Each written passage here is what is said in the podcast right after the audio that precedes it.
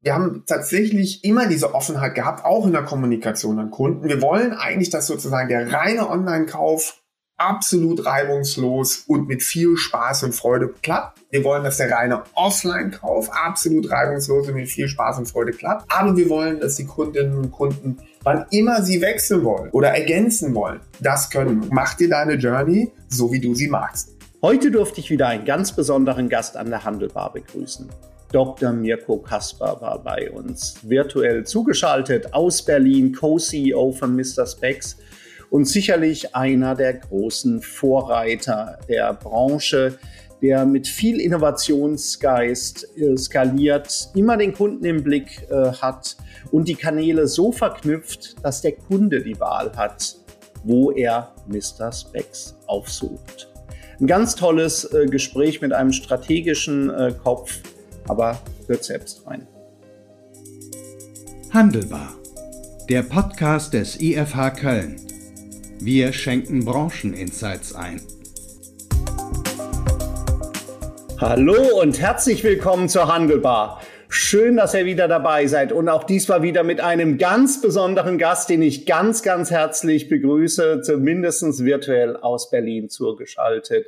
Dr. Mirko Kasper ist bei uns, Co-CEO von Mr. Specs. Hallo Mirko, grüße Hallo dich. Kai, äh, freut mich, dass ich dabei bin. Ja, toll. Es wurde mal wieder Zeit. Das ist schon länger her, dass wir uns über den Weg äh, gelaufen sind. Damals, glaube ich, auch in Berlin beim Handelskongress. Und ähm, es ist viel Zeit äh, vergangen. Es ist vieles äh, passiert. Wir haben viele spannende Themen. Aber bevor wir dann einsteigen, äh, Mirko, was sollte man über dich äh, äh wissen? Ähm, du hast ja einen, äh, einen tollen äh, Lebenslauf und du hast dich schon sehr früh, zumindest vom Namen her, hatte ich vorhin auch noch gesehen, mit dem Metaverse beschäftigt. Her damit. Genau, die Kurzzusammenfassung ist, ich habe ganz klassisch BWL studiert, ich habe aber eine große Leidenschaft immer für die Musik gehabt, deswegen hatte ich tatsächlich mal einen Plattenvertrag 1995 bei Universal Music und bin dann deshalb kurz in die Musikindustrie äh, nach dem Studium, war dann unsicher, bin dann zu McKinsey fünf Jahre und äh, war dann unsicher, ob ich wirklich Berater bleiben wollte, bin dann zurück in die Musikindustrie für vier und dann 2006 habe ich gesagt, jetzt machst du eigene Sachen und äh, so Strategie, Vision, das hat mir immer Spaß gemacht, ich war immer im strategischen Marketingbereich eigentlich sozusagen zu Hause. Und dann haben wir schon gedacht, das Metaversum, das könnte was werden. Wir haben tatsächlich metaversum.com als Company äh, gegründet und dann eine virtuelle Welt rausgebracht. Haben das vier Jahre lang gemacht und die Welt, also ich ich weiß gar nicht, ob es sie noch, äh, ob es sie noch gibt, aber irgendwann haben wir gesagt, okay, das kostet richtig viel Geld und das dauert noch richtig Zeit, um das richtig groß zu machen. Und in der Zwischenzeit hatte ich Dirk getroffen äh, von, äh, von Mr. Specs. Ähm, wir hatten einen gemeinsamen Investor damals, ähm, die Grazia Equity. Und äh, ich habe nebenher so ein bisschen Beratung gemacht im Strategiebereich und Marketingbereich. Und wir hatten so ein bisschen schon zusammengearbeitet. Das hat gut geklappt. Und dann bin ich vor boah, über zwölf Jahren äh, habe ich dann, haben wir gemeinsam mit der Werbung verkauft und ich bin dann rüber zu Dirk Graber und äh, seitdem machen wir gemeinsam Mrs. Max. Ja, und nicht unerfolgreich, äh, wie man ja äh, tatsächlich äh, sagen kann. Bevor wir aber auf Mr. Specs äh, äh, zurückkommen, äh, Mr. Specs ist ja für mich so ein äh, wirklich so ein Paradebeispiel von Unternehmen aus dem aus dem Online äh, kommend, was aber jetzt gar nicht mehr in Kanälen äh, denkt. Und ich sage ja den äh, den den Händlern immer, auch die Kunden denken nicht in Kanälen. Wie ist es denn bei dir als Kunde? Bist du so ein äh, äh, Typ, der tatsächlich sehr viel auch auch ähm, online äh, kauft, aber dem dem es eigentlich der Kanal egal ist, sondern der das anlassbezogen. Mal passt dann eben irgendwo äh, in ein Ladengeschäft zu gehen, mal kaufe ich online oder wie würdest du dich als so Konsument sehen? Ja, also ich glaube, ich bin wirklich komplett kanalagnostisch. Ja. Ich bin tatsächlich einer von denen, denen Shopping auch Spaß macht. Ja. Das heißt, äh, ab und zu gehe ich halt auch einfach mal entweder hier äh, nach Mitte oder an Kudam oder wie auch immer. Und dann ist es einfach lockeres Browsen und äh, Umschauen und dann äh, meistens ist es tatsächlich ohne Ziel äh, und vielleicht findet man was Schönes, wenn ich eine gezielte Geschichte habe, ähm, also entweder so Low-Involvement-Produkte wie Lebensmittel oder irgendwie sowas, die lasse ich sowieso nur, äh, die bestelle ich eh nur online. Und dann gibt's aber natürlich auch ein paar Besonderheiten und da suche ich dann gezielt und da ist natürlich das Internet äh, sowieso dann das Mittel der Wahl, weil man einfach irgendwie schauen kann, wo kriege ich jetzt, ich sag mal ein Beispiel, irgendein spezielles ein spezielles Skateboard. Ich hatte tatsächlich irgendwie im hohen Alter ab und zu nochmal Skateboard. Irgendwann verliert das, glaube ich, so eine gewisse Restwürde. Ähm, aber so, und dann kann ich das eben online kaufen. Ja, das, äh, das hört sich nach einem schönen äh, TikTok-Video äh, hier dann auch, auch an. Mal schauen, ob wir dich da auch, ob wir dich dann auch beim Bewahren deiner Restwürde äh, äh hier dann äh, sehen. Aber äh, Mirke Schätz bei äh, Seite, ich gehe mal davon aus, im, im Geschäftlichen, ihr optimiert, ihr optimiert, ihr optimiert. Aber wenn du jetzt als, als Privatperson äh, unterwegs bist, bist du dann auch besonders anspruchsvoll? Also es gibt ja äh, leider sowohl online als auch offline ja doch immer jede Menge Painpoints, die uns bei manchen äh, Händlern dann auch erwarten, zu sagen, da bist du besonders anspruchsvoll. Also wenn da irgendwas nicht vernünftig äh, passt, dann bist du da äh, weg und raus oder sagst du, ach, jetzt bin ich äh, ja privat, äh, jetzt ist es nicht ganz so schlimm, jetzt kann ich auch mal so eine kleinere Kröte schlucken. Ja, also ich glaube, ähm, früher war ich noch anspruchsvoller und man sah mir das dann vielleicht auch an. Dadurch, dass, das ist wahrscheinlich so eine Kombination, dass ich einmal natürlich, ich habe irgendwie schon bin ich ehrgeizig. Auf der anderen Seite, wenn man dann fünf Jahre lang Berater war und auf alles draufgeschaut hat und nur mit dem Blick, wie kann man das optimieren? Und dann geht man oder ging man durch den deutschen Handel. Da gab es jetzt schon das eine oder andere, wo ich gedacht habe, Wahnsinn, wieso machen die das so? Ja. Und äh, gegebenenfalls, ich meine, mein Lieblingsbeispiel ist wirklich der Bäcker, wo ich dann immer hingehe, wo man, wenn man nicht um neun Uhr da ist, ist eine Sorte Brötchen, die ist immer ausverkauft, aber nur eine einzige nach fünf Minuten, wo ich dann immer gesagt habe, Mensch, habt ihr euch mal überlegt, ob ihr von denen vielleicht ein paar mehr backt? Ja? Äh, und dann gucken die an und sagen, nee, wir backen von allen gleich viel. Ich sage, ja, das, das kriege ich mit, aber der, die Nachfrage ist ja eine andere. Ja? Aber das ist müßig äh, und, äh, und, und heute schaue ich da vielleicht eher mit einem Lächeln drauf, aber natürlich interessiert und spiegel natürlich auch immer die Erfahrungen äh, an dem, was wir selbst versuchen auf die Beine zu stellen. Und hier und da kann man eine ganze Menge lernen und hier und da merkt man, oh, okay, ähm, hier hätte der ein oder andere vielleicht ein bisschen stärker aufpassen müssen, damit die, die, das Kundenerlebnis äh, da nicht weg geleitet. Ja, ja Lächeln ist ein gutes, äh, ist ein gutes äh, Stichwort. Wir haben ja tatsächlich, wir haben ja 1999 das ECC Handel gegründet und ich habe dann schon in der Frühphase einige Vorträge hier bei, äh, bei Verbünden gehabt, hier im Bereich der, der Optiker. Und wenn ich dann so erzählt habe, was da, was da äh, passiert, was sich da abzeichnet und äh, welche Veränderungen wir, wir erwarten, äh, dann war es entweder äh, Schmunzeln äh, manchmal war dann auch äh, Lachen dabei, äh, manchmal auch völliges Unverständnis. Herr Hudetz, also äh, in anderen Branchen äh, mag das ja richtig sein, aber in unserer Branche, die Brille muss doch immer auf die Nase und der Kunde muss immer zu uns. Jetzt seid ihr ja ganz schön groß geworden mit, mit, mit Mr. Specs in dieser Kategorie. Also offensichtlich haben sich da einige hier dann auch verschätzt mit der Entwicklung. Lass uns mal in Rückspiegel hier gemeinsam schauen und so in a nutshell, wie wie, würdest du die Entwicklung äh, hier beschreiben? Was waren so die großen Meilensteine? Ich, ich erinnere mich damals, als ihr dann Kooperationen begonnen habt mit Optikern, beispielsweise wahrscheinlich so ein Schritt. Aber also mal aus deiner Sicht so das Wichtigste, ähm, wie kam es dann, dass der Hudetz doch recht hatte und äh, Optiker sich dann doch ein bisschen getäuscht haben. Ich glaube, das eine war, dass man einfach gesagt hat, okay, man geht einfach mal online, man hat den Mut, das mal zu tun und dann bietet man was an und dann kann man ja eine ganze Menge lernen. So, und, äh, und natürlich hatten wir uns damals schon Gedanken gemacht, ähm, und in der ganz frühen Phase war ich ja gar nicht dabei, aber ich, ich kenne es natürlich aus Erzählungen, aber gesagt, okay, wie, wie macht man jetzt die Brille online kaufbar? Und, äh, und natürlich habe ich viel mehr Varianten und Details, auf die ich Rücksicht nehmen muss, als ich sage mal jetzt bei einer Jeans oder bei einem T-Shirt. Und, und so haben wir sehr viel Liebe gesteckt in die Filter, äh, in die Suche, um eben zu sagen, Mensch, was haben wir denn für eine Formensprache, was haben wir vielleicht für Nasenformen, etc., etc., um einfach mal zu sagen, Mensch, wenn jemand weiß ungefähr, was er sucht oder er möchte zumindest Suchkategorien verstehen, während er browst, das war das eine. Das andere, dass wir gesagt haben, naja, diese Idee, wie sieht das denn an mir aus, ja, äh, äh, die neue Brille, da, da, da fehlt einem manchmal die Vorstellungskraft und deswegen haben wir gesagt, äh, okay, wir brauchen auf jeden Fall dieses Augmented Reality, wir müssen in der Lage sein, den Leuten die Brille digital auf die Nase zu setzen. Und deswegen waren wir meiner Meinung nach einer der ersten, wenn nicht der erste, der wirklich wirklich flächendeckend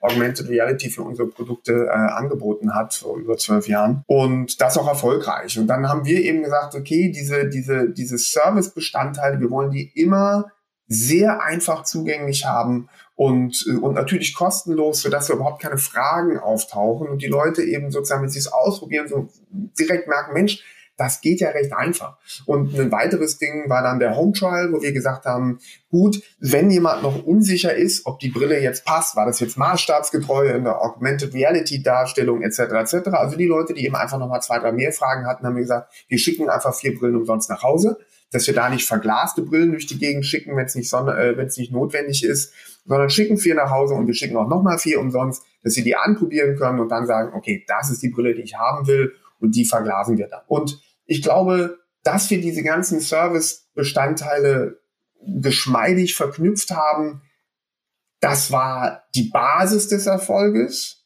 Und die zweite, äh, das, das, das zweite Element war dann die Kommunikation weil viele Leute haben uns gesagt, okay, Mensch, jetzt seid mal laut, seid mal, äh, seid mal bunt, damit die Leute wissen, ihr seid jetzt online.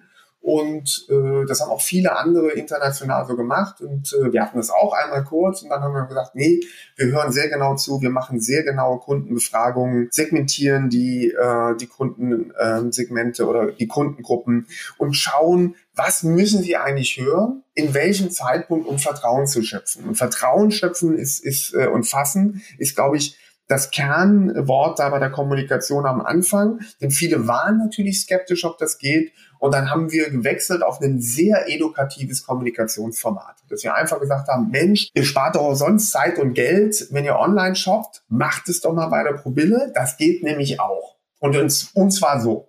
Und wenn wir nur, wenn wir ein bisschen angerissen haben und die Vorstellungskraft angeregt, wie das denn funktionieren könnte, dann haben wir gemerkt, okay, das resoniert bei einer ganzen Reihe von, äh, von Kundengruppen und die probieren das dann auch tatsächlich aus und, äh, und dann klappt das. Und dann ist auch die Wiederkaufsquote sehr, sehr hoch und, und das ist ja so ein, ich kann jetzt jetzt erzählen, aber das ist natürlich dann so ein Moment, äh, wo wir sagen, okay, ich sage immer beim Product Market Fit, der Net Promoter Score muss hoch sein, die Conversion Rate muss dann irgendwie hoch sein, dass ich sage, ich krieg's auch von der Kommunikation hin, ähm, äh, dass ich eben auch effizient dann Neukunden akquirieren kann. Und das war dann tatsächlich für das Online-Geschäftsmodell erreicht und wir konnten anfangen zu wachsen. Und äh, der nächste, die nächste Phase war dann sicherlich, und das darauf hat sie ja auch nochmal hingewiesen, die nächste Phase war dann, dass wir gesagt haben, viele, klar, Customer Journeys sozusagen neudeutsch beginnen tatsächlich mit dem Sehtest, weil ungefähr zwei Drittel der Kundinnen und Kunden keinen großen Spaß am Brillenkauf hatten, sage ich mal,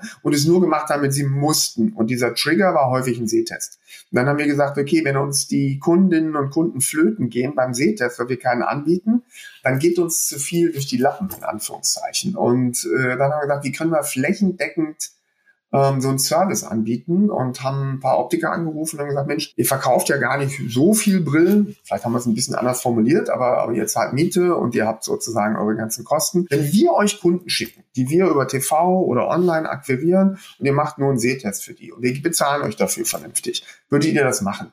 Und 90 Prozent haben vielleicht, wahrscheinlich 90 oder 80, haben gesagt, nur über meine Leiche und, äh, und der eine oder andere hat gesagt, ja, warum denn nicht? Ihr klingt irgendwie ganz sympathisch und, und wir können es ja einfach mal probieren. Und so haben wir unser Partneroptiker-Programm gestartet und dann relativ schnell über 300 Partneroptiker gehabt, sodass wir flächendeckend umsonst für unsere Kundinnen und Kunden in Deutschland Sehtests anbieten können. Und das war ein weiterer, gerade großer Vertrauensanker, dass sie wussten, sie können irgendwo hingehen, wenn sie wollen. Und es war natürlich ein toller Service. Und dann äh, äh, der nächste äh, Stufe ja äh, vielleicht, dann seid ihr ja doch mit immer mehr eigenen Geschäften äh, hier rausgegangen. Wie viel habt ihr aktuell? Na, wir haben jetzt 74 eigene Geschäfte und der Schritt dazu war ähm, tatsächlich kein defensiver, wie auch immer wieder natürlich nachgefragt wird, sondern für uns wirklich ein offensiver, aktiver. Wir hatten geschaut und haben gesehen, wir haben so eine hohe Markenbekanntheit mittlerweile erreicht, weil wir eben flächendeckend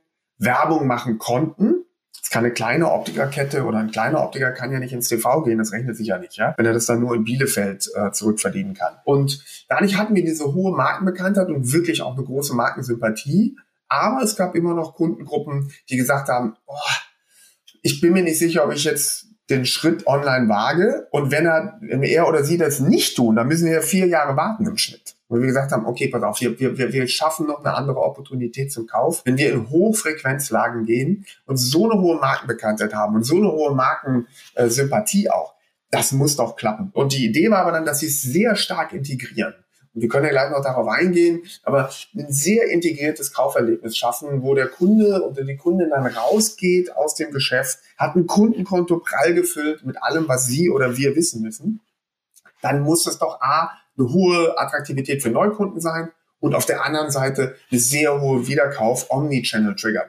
Und tatsächlich war das eins der wenigen Projekte, die genau so geklappt haben, äh, wie wir uns das in der Excel und im, im, im Geiste ausgemalt haben. Und dann sind wir 2016, haben wir den ersten Laden eröffnet und jetzt haben wir 74 in vier Ländern in Summe und äh, haben auch dieses Jahr schon wieder sechs Läden ausgerollt. Ähm, genau, jetzt haben wir wirklich ein integriertes Omnichannel-Geschäftsmodell, was wir mit aus vollem Herzen leben und was sich wirklich gegenseitig befruchtet, so wie man das in der Theorie erwarten würde. In der Theorie heißt in dem Fall auch, wir haben ja auch eine gemeinsame Studie mit Google und mit HDE äh, veröffentlicht. Da hast du ja dankenswerterweise auch deine Expertensicht äh, hier, hier beigetragen. Äh, da sieht man ja, äh, Kundinnen, äh, Kunden wollen nicht geführt werden, lassen sich auch immer äh, schlechter dann auch führen, sondern wollen sich einfach situativ individuell für einen Kanal dann auch entscheiden. Ist das auch eure Antwort, dass ihr sagt, gut, ihr wollt so flächendeckend äh, hier dann äh, mit eigenen Geschäften oder mit, mit, äh, mit Partnergeschäften hier sein, dass der Kunde genau diese Wahl hat, aber auf jeden Fall äh, bei Mr. Specs am Ende des Tages äh, landet? Absolut. Also ähm, erstmal, ich kann es nur bestätigen, die Kunden haben eine große Offenheit und es ist situativ, also nach Kundentyp und, äh, und nach Situation und vielleicht auch Art und Typ der Brille wirklich unterschiedlich, welchen Kanal sie wählen und welchen Kanal sie in welchem Moment oder welchem Touchpoint der Customer Journey gehen. Da ist eine große Flexibilität und das erwarten die Kunden und das wollen wir ihnen noch bieten. Wir glauben, dass wir in diesem ich sag mal, full-hearted, also diese, dieses Omnichannel mit vollen Herzen, äh, dass wir da wahrscheinlich ungefähr drei Viertel weniger Abdeckung brauchen, klasse, wie eine klassische Optikerkette, weil wir eben doch ein sehr großes Einzugsgebiet für unsere Läden haben in dem Omnichannel-Modell. Aber ähm, wir wollen weiter mit dem Rollout äh, der Läden machen, auf jeden Fall, weil wir eben sehen, dass es doch sehr gut angenommen wird und wir eben genau das, hohe Neukundenquote, sehr hohe Wiederkaufsquoten, die dann Omnichannel und, und, und auch diese Neukundenquoten über Jahre halten, weil eben diese, der Kauf eben nur alle drei bis vier Jahre stattfindet. Das heißt, äh, wenn wir irgendwo neu an eine hochfrequente äh, Stelle gehen, das ist wirklich ein Zugpferd über Jahre. Und wir haben nicht gesehen, dass irgendein Store äh, an Attraktivität verlieren würde. Ganz im Gegenteil. Das ist einfach durch den Wiederkauf, auch den Offline-Wiederkauf, werden die immer stärker. Lange Rede, kurzer Sinn. Wir machen genauso weiter. Und vielleicht noch ein, zwei Sachen. Wir haben tatsächlich immer diese Offenheit gehabt, auch in der Kommunikation an Kunden. Wir wollen eigentlich, dass sozusagen der reine Online-Kauf absolut reibungslos und mit viel Spaß und Freude klappt. Wir wollen, dass der reine Offline-Kauf absolut reibungslos und mit viel Spaß und Freude klappt. Aber wir wollen, dass die Kundinnen und Kunden, wann immer sie wechseln wollen oder ergänzen wollen, das können. Und ich gebe nur zwei Beispiele. Wir haben äh, an jeder unserer Brillen ist ein kleiner QR-Code wo ich direkt online eintauchen kann, kann mir die Brille nochmal online anschauen, Farbvarianten, ich kann mir auch ähnliche Modelle anschauen und, äh, und kann dann sagen, okay, die Brille kaufe ich nicht im Laden, die nehme ich mit nach Hause oder jetzt auf dem Handy mit nach Hause. Wir haben noch kleine Papierkärtchen, weil der eine oder andere mag noch nicht so den QR-Code, wobei er jetzt mittlerweile durch Covid schon ein bisschen mehr genutzt wird, muss man wirklich sagen, so dass ihr auch ein Papierkärtchen mit nach Hause nehmen könnt, wo alles zu der Brille draufsteht, wo wir sagen, Mensch,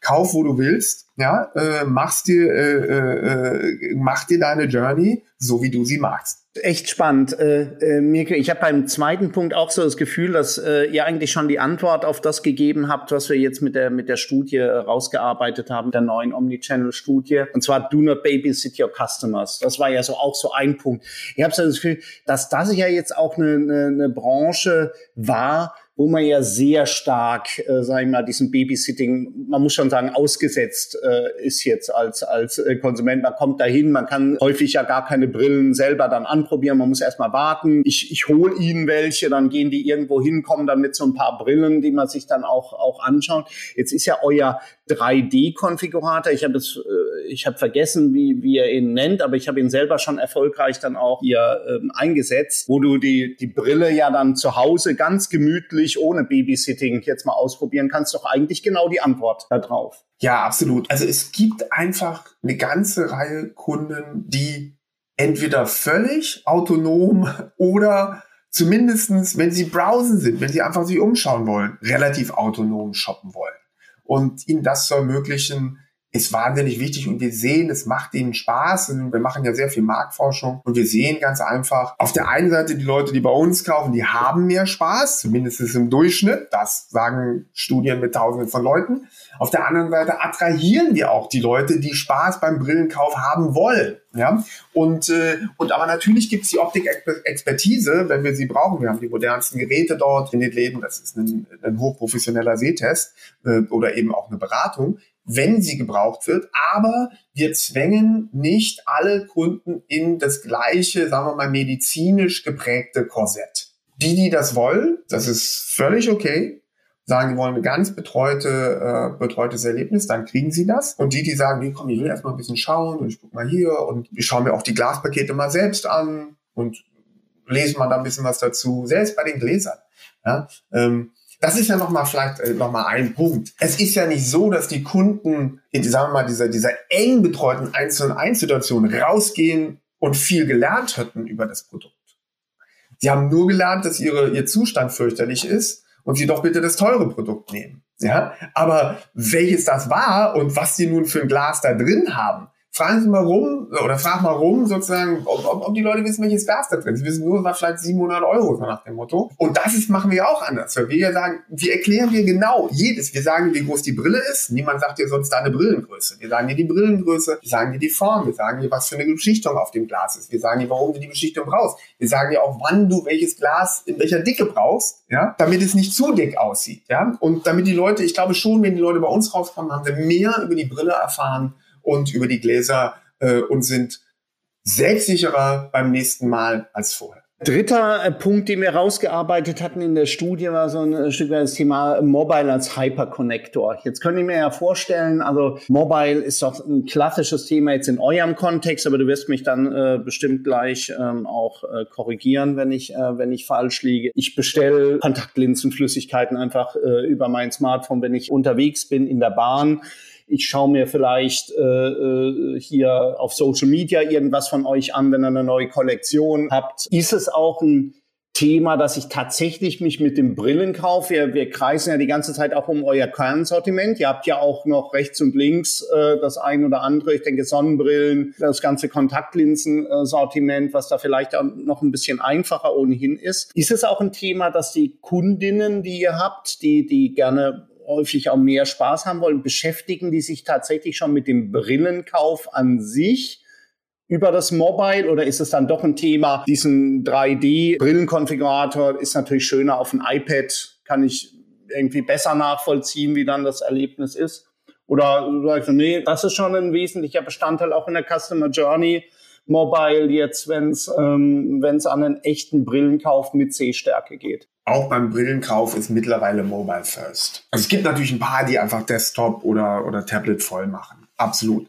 Äh, die überwiegende Mehrzahl kauft tatsächlich auch Brillen, mobil. Dann gibt's, äh, sagen wir mal, die zweitgrößte Kategorie ist, dass sie, dass sie sich viel informieren und browsen über die Brille und dann manchmal den Kauf dann doch über Desktop nochmal abschließen, weil dann vielleicht nochmal final geschaut wird, auf einem großen Screen, wie es passt und ich dann beim Werte eingeben von meinem Brillenpass oder sowas vielleicht nochmal eine andere Sicherheit haben will, dass ich hier die Tastatur verwende. Aber tatsächlich über 50 Prozent sind Mobile First. Und die Mobilfunkgeräte erlauben ja durch die Technologie, die drin steckt, doch eine ganze Reihe von, äh, von Zusatzfunktionalitäten für so einen High-Involvement-Kauf. Das wäre eben, dass man sich die Pupillendistanz mit dem Mobile Phone messen kann oder dass ich sage, ich kann tatsächlich jetzt meine Kopfgröße, wenn ich jetzt nicht genau weiß, wie groß ist denn eigentlich mein Kopf, dann kann ich die äh, über das Mobilphone vermessen. Ich kann natürlich einchecken über den QR-Code, wenn ich in den Laden gehe, habe einen Termin, checke ich kurz ein und dann haben sind alle Daten schon äh, dort dort und ein Kundenkonto ist aufgerufen. Das sind natürlich alles Sachen, wo, die, wo, wo das Mobile Phone bei einem High-Involvement-Kauf einfach auch für die Verknüpfung zuständig sein kann. Also sowohl aufgrund der Technologie den tiefen Use Case, Gesichtsvermessung, oder den leichtgewichtigen Use Case der Verknüpfung der unterschiedlichen Touchpoints. Und, und ich glaube, so wird es ja von den, sagen wir mal, inspirierenden Händlern häufig eingesetzt. Ne? Von Mobile sind wir ja dann auch schnell wieder beim Thema äh, Spaß, bei dem Thema äh, Social Media äh, Kanäle, wo er sicherlich jetzt auch den, äh, den Spaß ja dann vielleicht in den, in den äh, Fokus äh, rückt. Was sind für euch so die Social Media Kanäle? Jetzt würden wir sagen, das ist doch dann prädestiniert auch für TikTok, ja ein, ein Video in 90 Sekunden dann auch mal den, den, den den Spaß äh, hier dann auch rüberzubringen. Äh, Snapchat, Insta, sind das so die, die, die Kanäle, die euch besonders äh, wichtig sind oder ähm, habt ihr noch andere? Also wir kommen tatsächlich, äh, also ich sag mal, so jetzt die, die Haupt Arbeit, in Anführungszeichen, also im positiven Sinne, die, die Hauptbeschäftigung im Sinne von Neukundenakquise und Zukunftsgerichtetheit, würde ich jetzt sagen, sind gerade TikTok und YouTube. Wir diskutieren diese beiden Kanäle mehr als alle anderen. Unter anderem, weil sie für eine Mischung aus Entertainment und Education eben diese Bewegtbildformate bieten und ich natürlich auch ein regionales Targeting hinbekommen kann, äh, gerade bei YouTube und, und, und, und das ein großer Vorteil ist. Das sind die beiden Kanäle, mit denen wir uns im Moment am meisten beschäftigen. Äh, wir haben immer noch äh, einen, einen signifikanten Anteil unseres Budgets, den wir im TV ausgeben. Der wird natürlich kleiner über die Jahre ganz klar. Und wir haben natürlich auch das ganze Meta-Universum mit Insta und Facebook ist immer noch sehr, sehr stark natürlich. Ja, aber äh, die Dynamik ist auf den anderen beiden genannten Kanälen. Gamification sehen wir ja so eigentlich als den, als den großen Treiber jetzt auch bei, äh, im Metaverse. Ist das schon, findet man euch schon im, äh, im, äh, im Metaverse mit einer, mit einer virtuellen äh, Mr. Specs? Ja? Nein, findet man nicht. Vielleicht noch eine Sache zum Spaß. Das ist ein, äh, es einfach kommunikativ und psychologisch höchst interessant ist. Ja?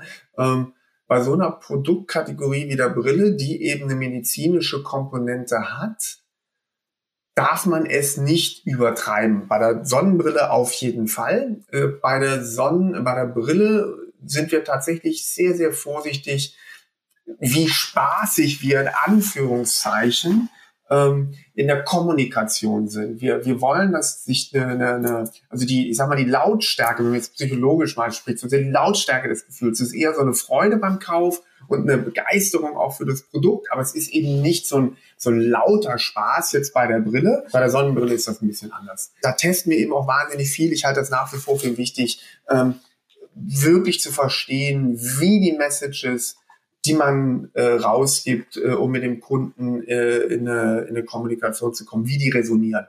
Jetzt aber zu deiner Frage, das Metaversum. Na gut, ich hab, wir haben ein bisschen Erfahrung, oder ich jetzt, wir hatten es ja vorhin angesprochen. Wir machen nichts. Warum machen wir im Moment nichts? Ich glaube, die Darstellungsmöglichkeit der Brille ähm, beim Kauf oder rund um den Kauf herum, das ist noch nicht optimal, weil das eben doch ein kleines Accessoire ist, was im Gesicht sitzt. Und, äh, und ich glaube, wenn ich jetzt mal die Use Cases durchgehe, kommunikativ trendy Sonnenbrillen, die für einen bestimmten Look stehen oder wie auch immer. Na klar, also ich glaube, da verpassen wir vielleicht ein bisschen was. Da könnte man in den, sagen wir mal, belebteren, auch in den Gaming-Umfeldern ein bisschen mehr machen. Gerade natürlich, weil auch die Zielgruppe Gamer für uns nicht uninteressant ist mit diesen ganzen Blaufiltern und Filtern äh, äh, beim Spielen. So, also kommunikativ halte ich das für spannend für uns, prinzipiell, aber in einem tatsächlich spielerischen Umfeld und von der Zielgruppe. Was eine transaktionale Umgebung und Kommunikation angeht, ähm, glaube ich, fehlen uns eben diese realistischen Darstellungen, die, äh, die den Fokus auf das Gesicht etc., wo ich eben über Augmented Reality Solution im Social Media einfach viel näher dran bin. Und äh, so würde ich, so würde ich mal, so, so meine aktuelle Einschätzung, aber äh, die Dynamik ist ja groß in dem Feld. Ja, ich gehe mal aber äh, davon äh, aus, ähm, hier Mirko, dass ihr, dass ihr euch das datenbezogen ähm, hier auch äh, permanent anschaut, ähm, auch die Wirkungen anschaut. Wir sehen in dem, in dem Fashion-Bereich ja schon seit vielen, vielen äh, Jahren enorme Wirkung durch das Thema Influencer-Marketing. Ist das auch, was ihr macht, oder bist du der, bist du der Influencer? Äh, habt ihr ein, äh, äh eine Mrs. Specs oder ein Mr. Specs hier auch äh, am, am Start? Wir arbeiten sehr gern und sehr eng mit, äh, Influencern, Partnern, Celebrities zusammen. Wir haben ja früh schon angefangen, mit Michalski eine große Kollektion aufzubauen. Wir arbeiten mit Designer wie Marcel Ostertag oder jetzt Ivy Oak aus Berlin. Wir haben aber auch Influencer wie Miss Bella oder ähm, äh, Dagi B, mit denen wir gearbeitet haben und nach wie vor arbeiten. Und äh, da haben wir tatsächlich einige, Novalana Love, haben wir tatsächlich einige, mit denen wir seit Jahren Kollektionen zusammen rausbringen und das sehr erfolgreich wenn die Leute selbst ein Interesse an der Brille haben und begeistert sind äh, von dem, was sie dort gemeinsam mit uns gestalten, weil die Influencer tatsächlich mit uns wirklich gemeinsame Design-Sessions machen. Das ist jetzt nicht nur, wenn die mit uns eine Kollektion machen. Und dann, wenn dann die Augen leuchten, äh, weil das Modell so geworden ist, wie sie es haben wollten, dann funktioniert das wirklich super stark. Und deswegen würde ich sogar sagen, es ist immer noch zunehmend reines Influencer-Marketing kommunikativ, das ist deutlich schwieriger geworden, würde ich sagen, in den letzten drei, vier Jahren. Da ist das Preis-Leistungs-Verhältnis einfach nicht mehr das, was es mal war. Äh, oder zwei, drei Jahren vielleicht ähm, nochmal deutlich schlechter. Die Kollaboration, wo jemand wirklich mit seinem Namen und mit seinem Herzen äh, hinter so einem Produkt steht, das ist nach wie vor ein starker Treiber des Geschäfts. Mirke, wir müssen ja leider auch schon ein bisschen auf die Zielgerade einblicken, aber ich, äh, ich muss dich das fragen als jemand, der sehr strategisch äh, denkt und, und sehr datengetrieben äh, ist. Jetzt haben wir ja in den letzten äh, Wochen, Monaten eine Diskussion, ChatGPT und was passiert da ähm, alles. Ähm, was glaubst du, äh, wie stark wird diese Entwicklung jetzt dazu beitragen, dass ihr, dass ihr euren Kunden noch bessere ähm, Angebote hier, äh, bessere individuelle andere Angebote unterbreiten äh, könnt? Oder ist es aus deiner Sicht ein Thema, was jetzt doch von den Mehrwerten äh, teilweise ein bisschen, äh, ein bisschen intensiver diskutiert wird, als es dann in der, in der Realität sich dann auch darstellt?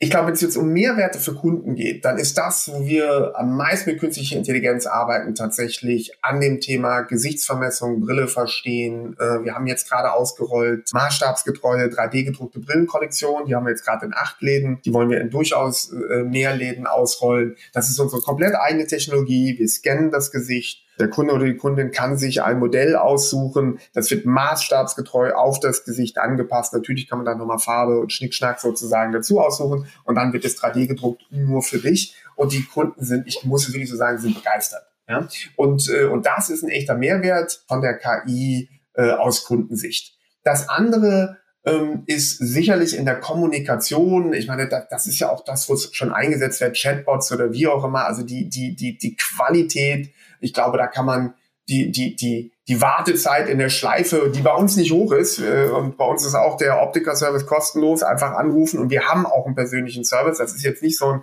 Kafkaeskes äh, ähm, äh, Protokoll im Netz, ja, sondern wir haben einen, einen ganz offenen persönlichen Kundenservice, weil das eben wichtig ist äh, äh für viele. Und trotzdem äh, gibt's mal äh, eine hohe Nachfrage und da kann wahrscheinlich ein Chatbot durchaus auch aus Kundensicht Sinn machen, den man dann vielleicht nochmal stärker und noch viel besser einsetzen kann. Das andere ist, ich glaube, vieles ist dann auch auf der Effizienzseite für die Anbieter. Und, äh, und letzten Endes wird es uns allen idealerweise ermöglichen, noch effizienter und, und dann vielleicht zu einem besseren Preis-Leistungs-Verhältnis Leistungen anbieten zu können. Ähm, und dann kommt es natürlich auch wieder beim Kunden an so mal vielleicht die ganz grobe Einschätzung. Ja, danke. Äh, äh, spannend. Jetzt tatsächlich äh, auf der Zielgeraden, Zielgeraden. Ähm, wenn ich dir jetzt so zuhöre, wenn ich so die, die Entwicklung mir der letzten äh, äh Jahre äh, hier dann nochmal vor, vor das geistige Auge dann auch zurückrufe, erwarte ich jetzt keine große Überraschung jetzt für die, sagen wir mal, die nächsten zwei Jahre mit Mr. Specs. Ähm, ist das so? Erwartest du, willst du etwas ankündigen, was er, was er ganz anders macht oder geht's jetzt tatsächlich, hast du schon schon das Gefühl, die großen Rädchen greifen äh, gut ineinander, äh, äh, dass das läuft. Es geht darum, so permanent an den kleinen Schräubchen äh, hier dann auch weiterzudrehen. Oder gibt's da doch so Next Big Thing bei euch? Ich glaube tatsächlich sind die, sind die Entwicklungen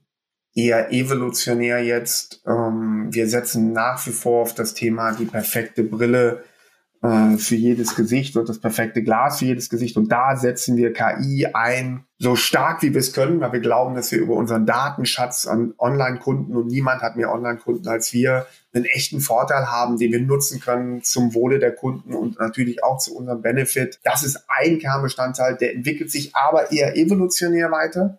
Äh, und die Stichworte habe ich gerade gesagt, 3D-gedruckte Brille etc. Diese ganz, das ganze Wissen können wir ja auch in den Empfehlungsalgorithmen nutzen und wir tun das auch. Ja, und da wird immer wieder ein bisschen besser der Empfehlungsalgorithmus. Ihr probiert eine Brille oder ihr kauft eine Brille und wir empfehlen die nächste. Das zweite ist, wir, wir, wir, wir machen weiter äh, auf dem Weg zu einem noch interessanteren Sortiment. Was viele gar nicht wissen, es sind ja wahnsinnig viele neue Brillenmarken auch aufgepoppt. Das ist zum Beispiel Cubits, handgemachte Brillen aus UK, wirklich super schön.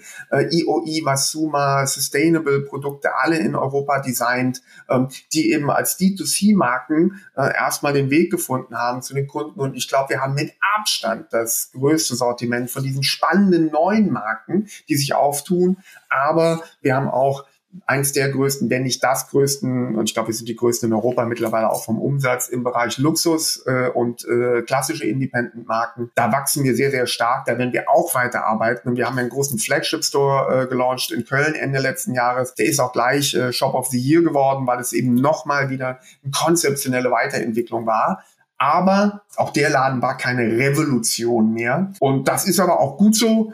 Äh, wir arbeiten jetzt mit viel Liebe äh, an der Weiterentwicklung der Konzepte. Ähm, und, äh, und die zeigen auch noch äh, eine tolle Entwicklung, äh, das muss man schon sagen. So entwickeln wir uns weiter. Also die Evolution äh, geht weiter. Äh, vielen, vielen Dank und da viel Erfolg euch natürlich äh, weiter, Maker. Vielen, vielen Dank äh, für deine Zeit, für deine spannenden Insights, die du äh, mit uns äh, geteilt hast und ich äh, freue mich auf ein hoffentlich baldiges Wiedersehen, wo wir dann auch mit dem entsprechenden äh, Getränk nochmal die Zeit Revue passieren lassen können. Dankeschön, Mirko. Ja, lieber Kai, das kann ich nur zurückgeben. Vielen Dank fürs sehr interessante Gespräch und ich hoffe, wir sehen uns bald und ich bin sicher, wir werden es auch tun. Bis dann. Das war die heutige Handelbar mit Dr. Mirko Kasper, Co-CEO von Mr. Specs, ein äh, Stratege, der es immer noch liebt, wenn ein Plan aufgeht. Wir verabschieden uns jetzt in eine kurze Sommerpause und am 9. August geht es spannend weiter, wenn wir Klaus Hirschle von Kercher begrüßen.